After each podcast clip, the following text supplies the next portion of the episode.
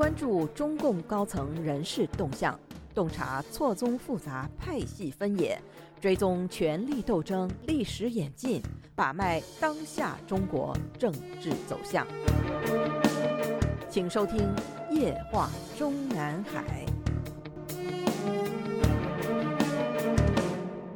听众朋友们好，欢迎收听美国自由亚洲电台《夜话中南海》节目，我是节目的播讲人和撰稿人高鑫。我们本专栏的上篇文章，习近平已经赚取了多少稿费和版税中，已经介绍到了，仅习近平谈治国理政这一套四卷本，保守的估计也已经给习近平带来了共计五亿五千八百万的中文版版税收入。在此基础上，我们不妨把该套书十几万至几十万音量的少数民族文字版忽略不计，但是。十几种文字的外文版版税肯定也是为数可观，不信的话可以参阅一下中共自己媒体透露出来的数字。二零一四年十月八日，法兰克福国际书展上，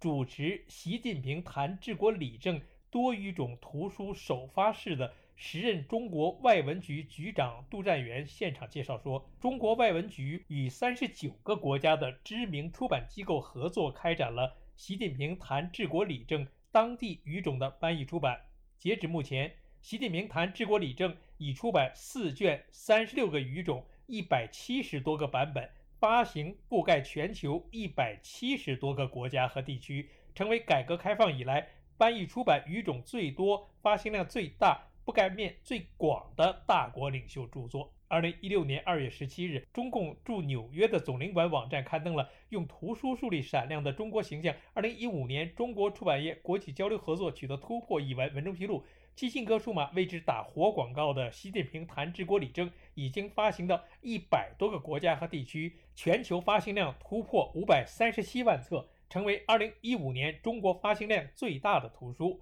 二零一七年八月。中共官方特别在北京举行了一场习近平谈治国理政国际出版成果展示会。会场上介绍说，习近平谈治国理政自2014年9月发行以来，在国内外引起热烈反响。目前已出版21个语种，累计发行642万册，发行到世界160多个国家和地区。半年以后，中共人民日报即以“习近平谈治国理政”第二卷全球发行突破一千三百万册为题报道说，由中央宣传部、国务院新闻办公室会同中央文献研究室。中国外文局编辑、外文出版社翻译出版的《习近平谈治国理政》第二卷中英文版全球发行已突破一千三百万册。这是记者从二日举行的古巴中国图书中心成立仪式上了解到的。该报道文章中还详细介绍说，《习近平谈治国理政》第二卷自二零一七年十一月七日发行以来，受到国际社会广泛关注，在全球引起热烈反响，不断刷新改革开放以来中国领导人著作海内外发行量的最高纪录。该书中文繁体、法西、德俄、日、阿普等版本也在抓紧编译中。二零一七年十一月二十七日，外文局同十六个国家的知名出版机构签署《习近平谈治国理政》第二卷国际合作翻译出版备忘录，正式启动《习近平谈治国理政》第二卷国际合作翻译出版工作。如上是我们搜索到的有关《习近平谈治国理政》的出版数量的最新一期，是中共官方披露数字。日后的这数字肯定还在不断被刷新。那么，我们仅仅就每卷出版一千三百万计算，四卷的总发行量就是五千两百万。如此说来，我们上述文章中引述的公孙平的文章，从习近平的巨额稿费看，不败之源中介绍的习近平谈治国理政的中文版本册，每册定价八十元，不考虑对领导人的优惠，仅按百分之十五计算，习近平仅凭习近平谈治国理政这一套四卷书，即至少可以得到六亿两千四百万的中文版版税，而不是我们上篇文章中粗略统计出来的五亿五千多万。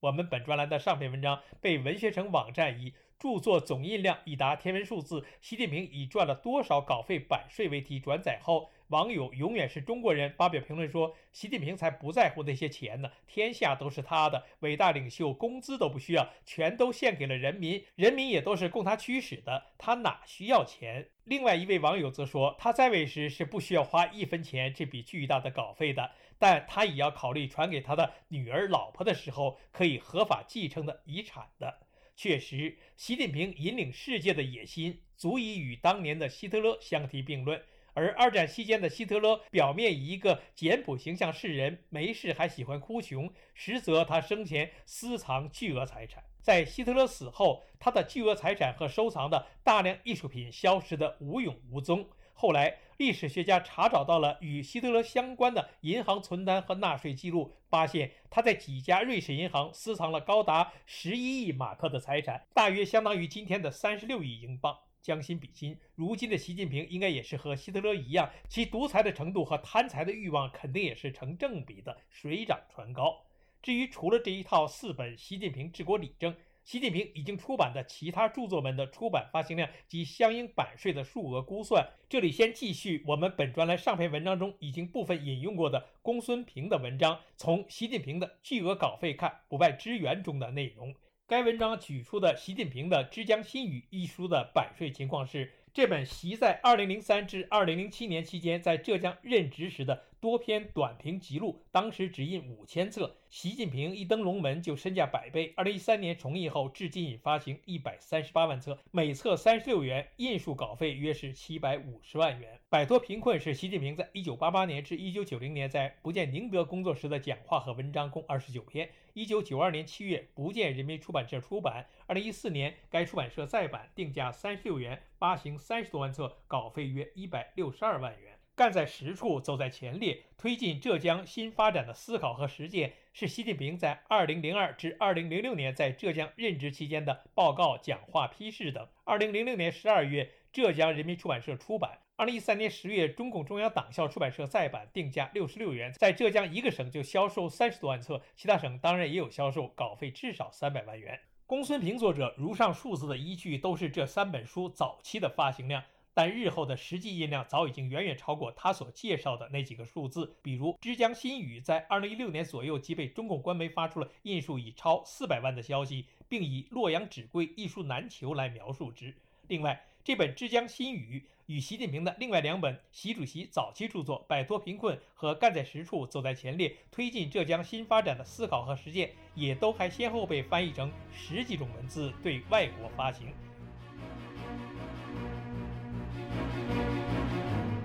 您现在收听的是自由亚洲电台夜话中南海栏目，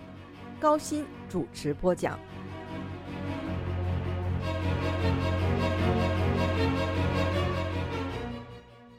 如上三本书中文版的普通版至今为止已经加印了 N 次，同时还不断有精装版、礼品版和对港对台的繁体版，以及中国少数民族文字版面世，再加上多种外文出版发行，那么总的算下来，仅这三本书的总版税收入应该早已经超过了亿元人民币。不过，如上三本习近平的早期著作，虽然先后被当时的浙江、福建和湖北等省委指定为全省干部必读书，但毕竟还没有被中共中央办公厅或者中宣部指定为全党必读书，所以他们的发行量还是无法和习近平总书记系列重要讲话读本相提并论。该书由中共中央宣传部编，人民出版社出版，首版即发行了一千七百万册。二零一七年三月，《中华读书报》刊登文章，学习习总书记重要讲话精神图书出版已成规模，披露习近平总书记系列重要讲话读本二零一六年版自二零一六年四月与学习出版社联合出版以来，总发行量突破五千万册。二零二零年，官微文章《沐浴真理之光，汇聚复兴伟力：党的十九大以来推进马克思主义理论研究和建设工程纪实》一文中透露，习近平新时代中国特色社会主义思想学习纲要。再次刷新2016年习近平总书记系列重要讲话读本创造的出版发行记录，出版半年发行量突破七千三百万册。如上两书的定价都是二十五元，两书合计发行量即使就停止在五千万和七千三百万的数字上。版税数额即已经达到了四亿六千多万元。公孙平的文章从习近平的巨额稿费看，不败之源中还列举出了习近平主编的一部分书籍，比如清华大学出版社出版的《科学与爱国：严复思想新探》，香港经济导报社出版的《福州投资实务指南》，一九九二年八月海潮摄影出版社出版的《企业魂》等。不过，这些也都属于习近平的早期著作，而且在习近平登基之后都没有再版过，版权收入有限。公孙平认为，习近平上台之后，随时都被官方权威出版社出版其各种重要讲话的单行本，每册定价十到十二元，加起来也是一笔为数相当大的稿费。另外，自从二零一四年十二月以来，由中纪委中央文献研究室先后编辑出版一系列习近平关于某某论论述摘编，至今已有下列各种：习近平关于中华民族伟大复兴的中国梦论述摘编。习近平关于党的群众路线教育实践活动论述摘编，习近平关于全面深化改革论述摘编，习近平关于党风廉政建设和反腐败斗争论述摘编，习近平关于全面依法治国论述摘编，习近平关于培养四有新一代革命军人重要论述摘编。按照这种趋势，今后将层出不穷，大量编印出版并发行，这又是毛泽东也没有干过的新常态。仅举一例可知：二零一四年四月三日，习近平关于党的群众路线教育实践活动论述摘编一书才出版。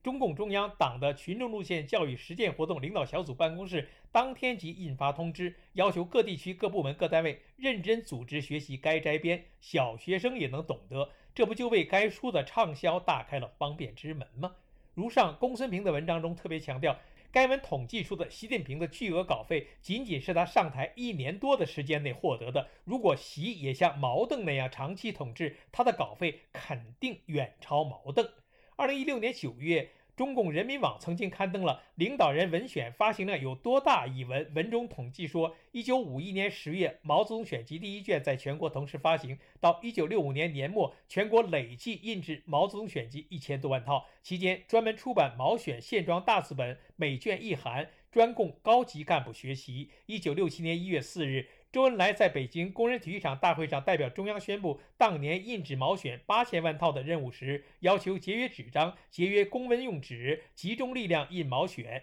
于是全国扩大印制点，到年底实际完成了九千一百五十一万套毛选。从一九五一年到一九七六年，共印制属于第一版的各种版本的毛选约二点五亿套。毛选第一版在文革中大量印制，以致造成积压。到二十世纪八十年代，毛选在书店无人问津。但在一九八九年以后，大学生们在经历了繁杂的思潮影响之后，开始寻找毛选阅读，呈现寻找毛泽东热。毛选又一度脱销。一九八零年至一九八九年十年时间内，出版邓小平著作二十六种，其中邓小平。非文选部分著作为五千六百万册左右，邓小平文选为四千四百零八万册。另据人民出版社的人民网出版报道，邓小平文选发行数为六千万册。一九九零年后至二零零六年十七年期间，若按邓小平著作平均出版发行数计算，邓小平新版文选与其他著作总出版数不会低于八千万册。如此说来，